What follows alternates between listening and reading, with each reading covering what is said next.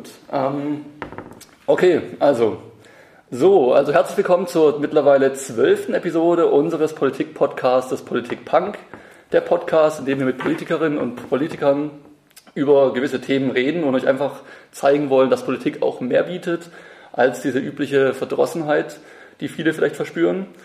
Und heute haben wir jemand ganz Besonderen zu Gast, nämlich die Gabriele Heinrich. Sie ist Mitglied des Deutschen Bundestages seit 2013. Ähm, sie ist äh, Kandidatin des Wahlkreises Nord in Nürnberg und Mitglied unter anderem im Ausschuss der Menschenrechte. Und da soll es dann auch später drum gehen. Ähm, es ist ein Heimspiel, muss ich kurz hier dazu erwähnen. Äh, ich bin selber SPD-Mitglied, soll allerdings alles objektiv laufen und ich möchte mich auch bemühen, hier ein bisschen Struktur reinzubekommen und jetzt nicht hier die typischen Fragen zu stellen. So, erstmal hallo und vielen Dank fürs Gespräch. Hallo, grüß dich. Äh, meine Einstiegsfrage, Frau Heinrich, was ist los mit Europa? Das ist natürlich gemein, wenn man einer Bundestagsabgeordneten so eine Frage stellt. Ähm, Europa ist im Moment schwer dabei, ähm, ja, sich wieder zu ordnen. Anders kann ich, kann ich es nicht sagen. Die Wahlen waren schwer. Die Erwartungen der allermeisten, die sich da beworben haben, sind nicht erfüllt worden, bis auch vielleicht äh, von den Grünen. Ja, und jetzt haben wir halt das Problem, wir brauchen äh, jemanden, der die Kommission führt. Und wir brauchen natürlich auch ähm, ja, eine relativ einhellige Meinung, wer das sein sollte, weil das sonst auch wieder zur Spaltung beiträgt. Und das gefällt uns nicht und es gefällt vielen anderen nicht und wir werden sehen, wie es jetzt weitergeht. Äh, jetzt haben Sie es gerade angesprochen. Vorgestern wurde, glaube ich, äh, Ursula von der Leyen zur möglichen Kommissionspräsidentin bestimmt, was dann noch in zwei Wochen durch das EU-Parlament gewählt werden muss. Ähm, die SPD beruft sich ja auf das äh, Spitzenkandidatenprinzip ähm, und man vermerkt öfter mal im, Net im Netz, dass die meisten davon ausgehen, dass die SPD eh wieder umkippen würde und anders entscheiden würde. Ähm, wie ist da Ihre Position? Sie haben es jetzt gerade schon gesagt, aber nochmal jetzt speziell auf dieses Spitzenkandidatenprinzip bezogen.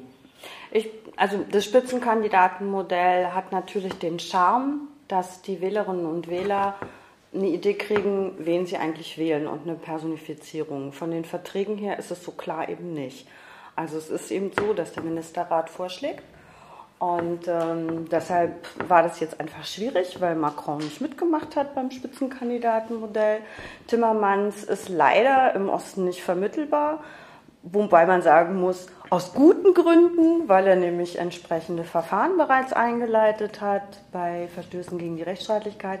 Ich sage mal, ich bin echt froh, dass ich diese Entscheidung jetzt nicht treffen muss. Ähm, das eine ist, dass ich gut verstehen kann, dass meine Partei jetzt sagt, nee, wollen wir nicht, weil wir wollten eben nun mal ein Spitzenkandidatenmodell. Auf der anderen Seite, wir dürfen auch eins nicht vergessen, wir müssen gucken, dass Europa beieinander bleibt. Und wenn 28, also 27 plus eine Enthaltung aufgrund der Koalition sich für Ursula von der Leyen ausspricht, dann ist es auch eine harte Nummer zu sagen, nee, machen wir nicht. Weil die Frage ist, was passiert dann? Also man braucht dann einen Plan B. Ja, natürlich. Ähm, ich, ich spreche das einfach deswegen an, weil gerade momentan Stichwort Sea-Watch zum Beispiel, Stichwort Rechtspopulisten, ähm, der gesamte europäische Raum jetzt nicht dominiert ist, aber man merkt doch schon deutlich, dass viele Menschen Fragen stellen, wo man eigentlich meinte, dass die vor Jahren gar nicht möglich waren zu stellen. Und da würde ich heute einfach gerne mit Ihnen über solche gewissen Themen sprechen, gegenüber Hetze, im Internet vor allen Dingen auch, ähm, was Politiker ertragen müssen, jetzt auch im Fall Lübcke vielleicht zum Beispiel da noch in den Kontext zu setzen ähm, und einfach, wie es momentan jetzt nicht nur in Europa, sondern auch in Deutschland aussieht. Aber zuerst einmal, bevor wir darauf wieder zu sprechen kommen, ein bisschen vielleicht Persönliches, damit Sie sich mal vorstellen, damit die Leute wissen, mit wem Sie es hier zu tun haben. Ja, mein Name ist Gabriela Heinrich, ich bin 56 Jahre alt, bin seit, glaube ich, 27 Jahren in der SPD war lange Stadträtin, elf Jahre in Nürnberg. Man hört vielleicht, ich bin nicht wirklich von hier, also ich bin eine Zugereiste aus Berlin und bin seit 2013, haben Sie schon gesagt, im Deutschen Bundestag.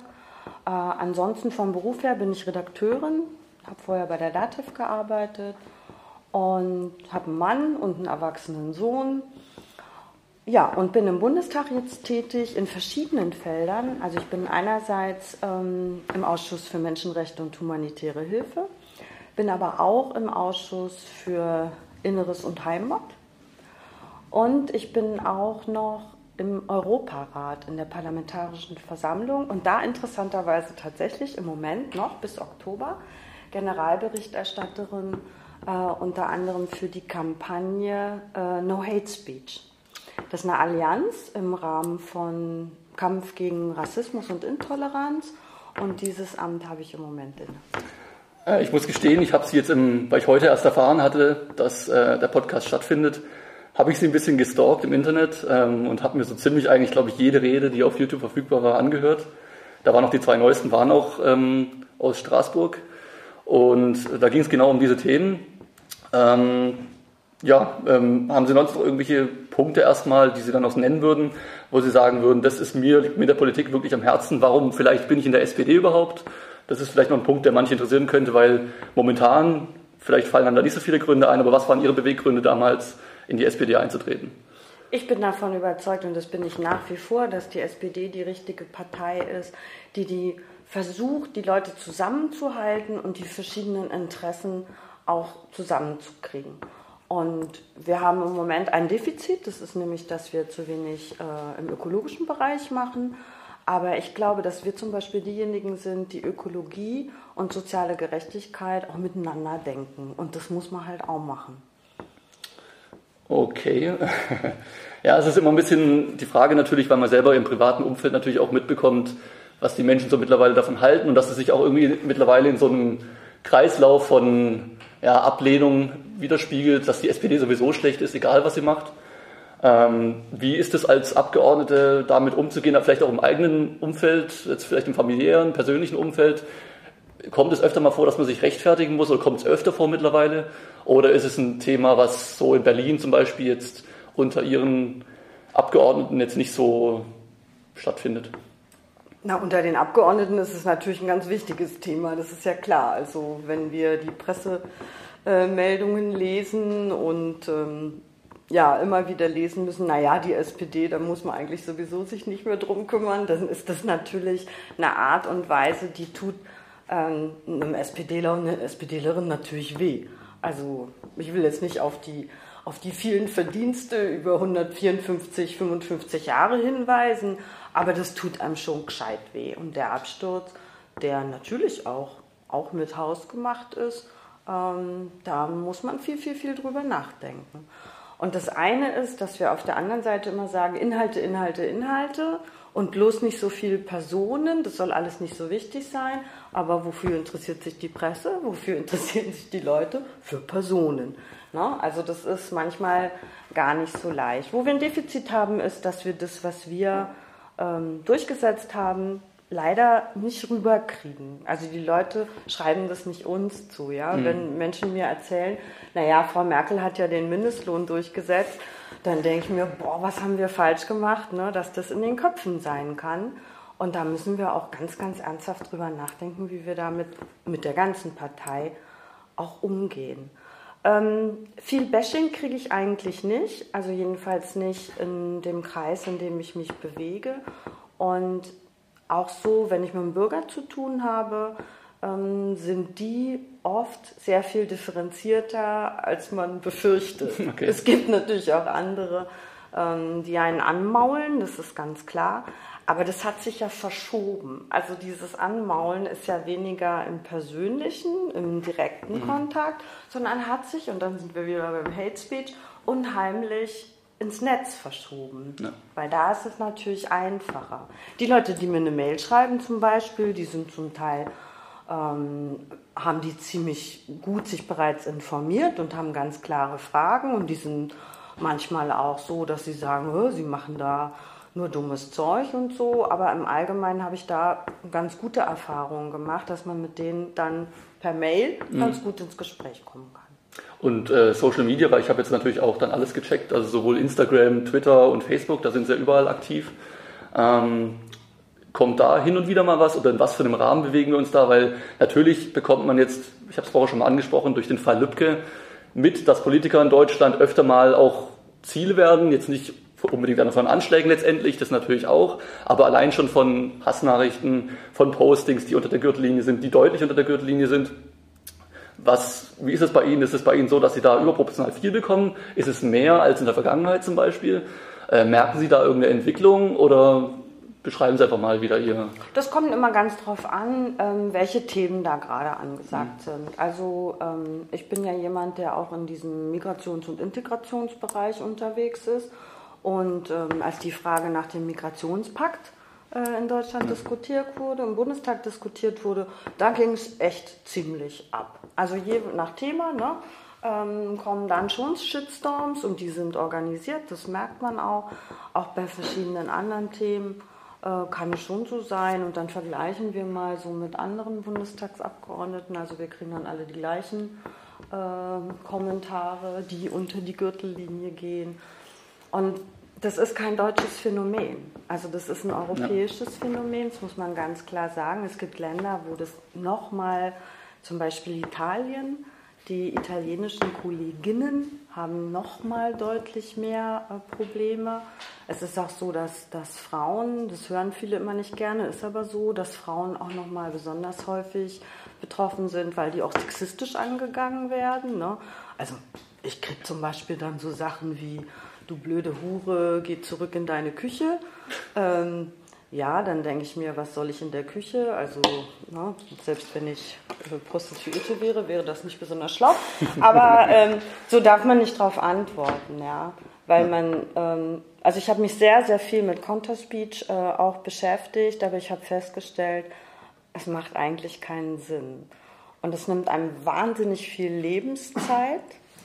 Und diejenigen von uns, und da gibt es eine ganze Menge, die tatsächlich auch bedroht werden, weil das ist natürlich nochmal eine andere Komponente, wenn man dann ähm, Todesdrohungen kriegt, ähm, ja, da glaube ich, geht es einem schon nochmal ganz, ganz anders. Und es gibt äh, gerade im Deutschen Bundestag auch ein paar Frauen, die massiv davon betroffen sind. Claudia Roth zum Beispiel.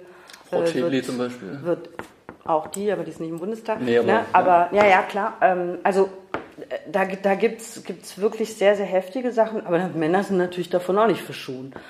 Und ich bin davon überzeugt, dass ständige Hetze und diese Enthemmung, die sich ja da eigentlich ausdrückt, ja, dass, man, dass man ernsthaft glaubt, äh, man kann jedem irgendeinen Unfug in den, in den ins Gesicht sagen und wirklich böse Sachen ins Gesicht sagen. Wir sagen, Hass ist keine Meinung, Hetze ist keine Meinung, darauf kann man sich nicht berufen. Und naja, das Problem ist halt, wenn man das, also diese Enthemmung immer, immer weitergeht, glaube ich persönlich auch, dass sich Menschen, die noch wütender sind und noch aggressiver sind, dann auch bestätigt fühlen durch diese Shitstorms, in denen sie sich dann selber wiederfinden dass man zur Tat streiten kann.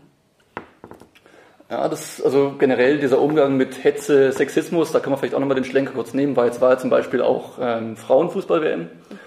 Ähm, und wenn man da so ein bisschen das verfolgt hat und sich generell vielleicht auch für Fußball interessiert, dann ist es schon interessant zu sehen, was manche Männer oder generell für Gruppen, was für Ansichten die haben.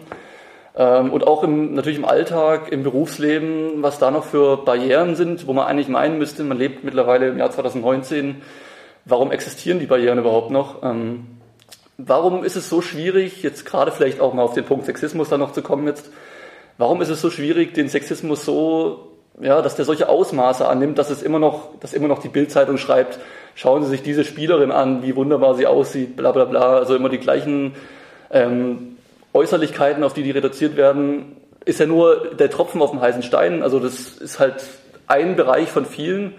Ähm, ja, wie kann man das schaffen, dass da mal letztendlich irgendwie eine Lösung gefunden wird?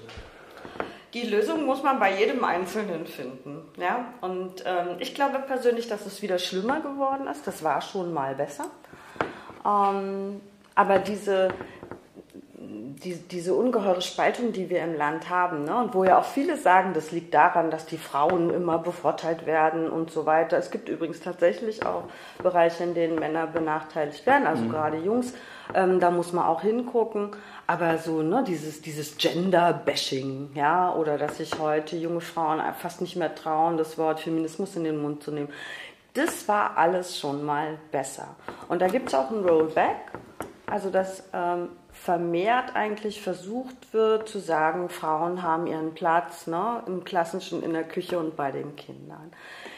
Das ist keine Mehrheit, aber die Art, wenn man Frauen sexistisch anmacht, ist natürlich sehr, sehr verletzend und ist etwas, was einen immer beunruhigt. Ähm, die Zeitung mit den großen vier Buchstaben hat ja sehr große Überschriften.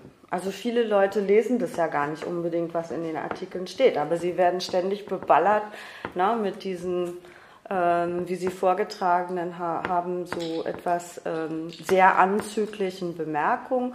Ich persönlich muss sagen, ich habe die Fußball-Frauen-WM, wir haben ja auch das Endspiel total genossen. Ich glaube, dass ähm, ich bin großer Fußballfan dass der Frauenfußball einen riesigen Schritt gemacht hat, also viel, viel athletischer geworden ist und wirklich schön anzuschauen ist. Also wer das Spiel Amerika gegen England gesehen hat, wird mir, mhm. wird mir zustimmen. Ein gutes Spiel. Ja. Und wenn man den Rest drumherum dann nicht liest, kann man es eigentlich genießen.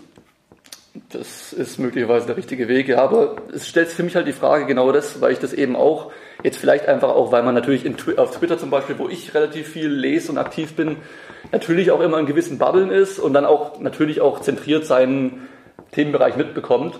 Ähm, aber gerade da ist mir eben aufgefallen, dass es eben deutlich schlimmer geworden ist. Aber was ist, was ist der Grund dafür? Ist es, hängt es damit zusammen, dass die AfD im Bundestag sitzt, die öfter mal Sprüche unter der Gürtellinie fallen lässt, wo man sagt, ähm, auch in Bezug eben auf Frauen, ähm, wo man sagt, vielleicht hat es dadurch eben auch eine politische Legitimation bekommen, ist es einfach gesellschaftlich irgendwie in Form von äh, den letzten Jahren wieder erstarkt. Woran liegt es? Die AfD ist, glaube ich, ein Ausdruck von all dem. Ähm, die schüren das noch und sind, glaube ich, schon auch mit dafür verantwortlich, dass Menschen glauben, dass das okay ist. Also da gibt es mit Sicherheit eine Wechselwirkung. Aber ähm, als SPD-Frau sage ich mal ganz klar, mit Sarrazin hat sich schon was verändert. Also mhm. ich kann mich noch gut erinnern, dass ähm, viele Menschen, die das Buch von ihm gar nicht gelesen haben, also auch immer nur die Überschriften, äh, plötzlich der Meinung waren, sie könnten ähm, Dinge sagen, die sie vorher nicht gesagt haben. Ja.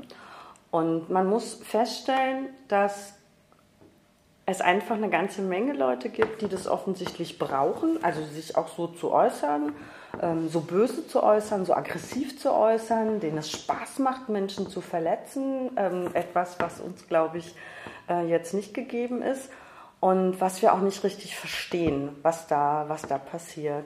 Und oft ist es ja so, wenn man die Menschen darauf anspricht, auf diesen Ton, dass sie dann sagen, oh Verzeihung, äh, es war mir gar nicht bewusst.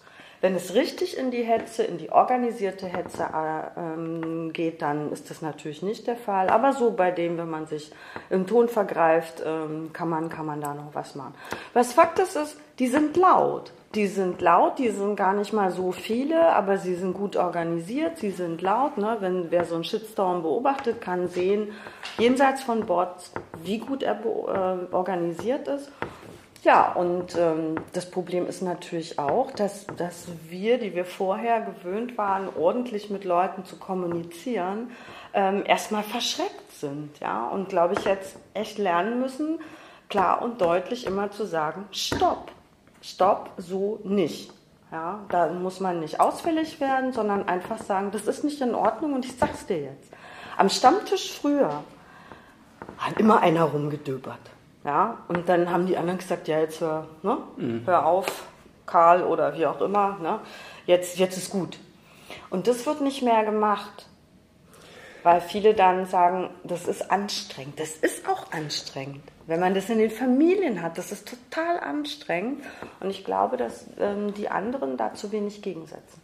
Das ist ein ganz interessanter Punkt eigentlich, weil da würde ich dann mal äh, eine private Geschichte kurz mit einflechten, die da so Ausgangspunkt eigentlich dafür ist weil ähm, ich war jetzt am letzten Wochenende ähm, auf einem Grillfest von der Familie meiner Freundin. Ist eigentlich auch belanglos, aber es war auf jeden Fall, waren Gäste da und einen kannte ich nicht. Und das war zu dem Zeitpunkt, wo Carola Rakete, Stichwort Sea-Watch, ähm, festgenommen wurde und war natürlich dann auch, nachdem es angesprochen wurde, Bestandteil einer Diskussion.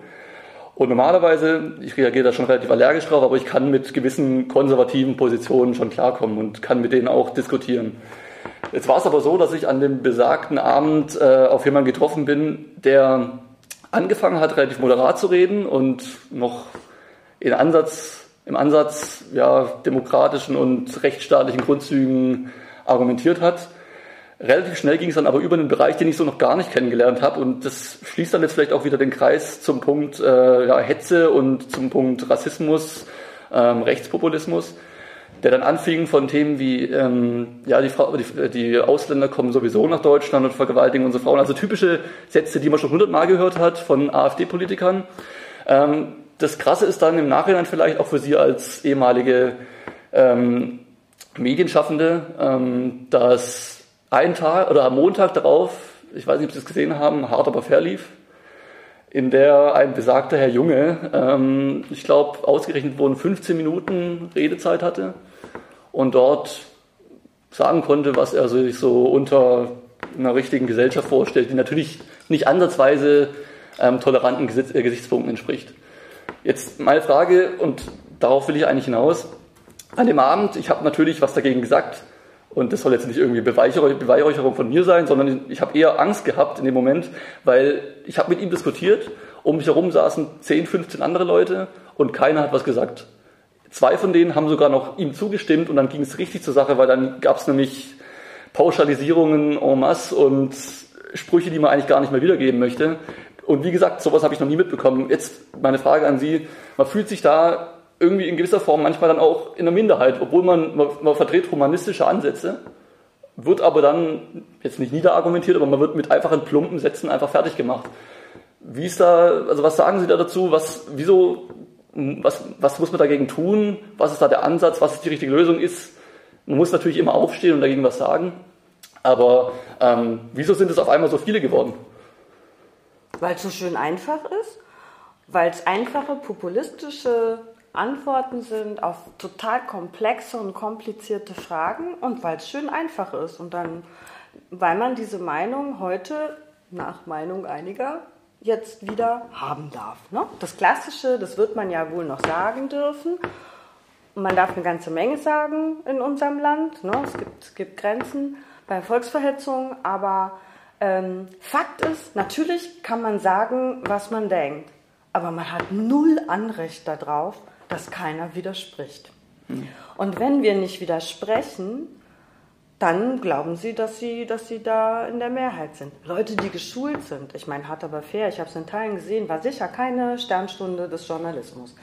Ähm, Leute, die geschult sind, wechseln ja auch permanent die Themen. Also die gehen ja auf ihre Gegenargumente überhaupt nicht ein. Ja. ja. Und dann, wenn das so gar keinen Sinn macht, muss man sowas auch abbrechen und einfach sagen, wir kommen, wir kommen da auf keinen Nenner. Versuchen würde ich es immer. Ich meine, bei einer Grillparty sollte man nicht gehen müssen. Ja, bin ich ähm, dann aber ähm, gegangen. Also das, aber dann, äh, dann halt wirklich klar sagen, nee, läuft nicht. Und ich meine, richtig ähm, absurd wird es ja dann immer, wenn ich sage, okay, Belege, Beweise, irgendwelche ähm, Ideen, woher, also woher diese, diese Behauptungen kommen, dann heißt es immer im Internet. Und dann denke ich mir so, ja, im Internet steht viel.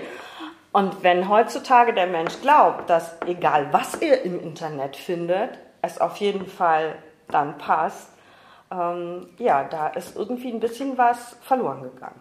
Ja, das ist witzig, weil sie genau den Nagel eigentlich den Kopf treffen, weil ich dann, glaube ich, in, in, irgendeiner, in irgendeiner Passage meiner Brandrede dann ähm, auf, das, ähm, auf die Kriminalstatistik verwiesen habe, die ja irgendwann vor ein paar Monaten mal rauskam oder aktuell war, ähm, vom letzten Jahr und wo ja bewiesen wurde, dass, es klingt jetzt auch wieder pauschal, aber dass halt Leute mit, äh, mit deutschen Vornamen in der Statistik mehr Straftaten, was zum Beispiel Messerstechereien oder sowas angehen, begehen.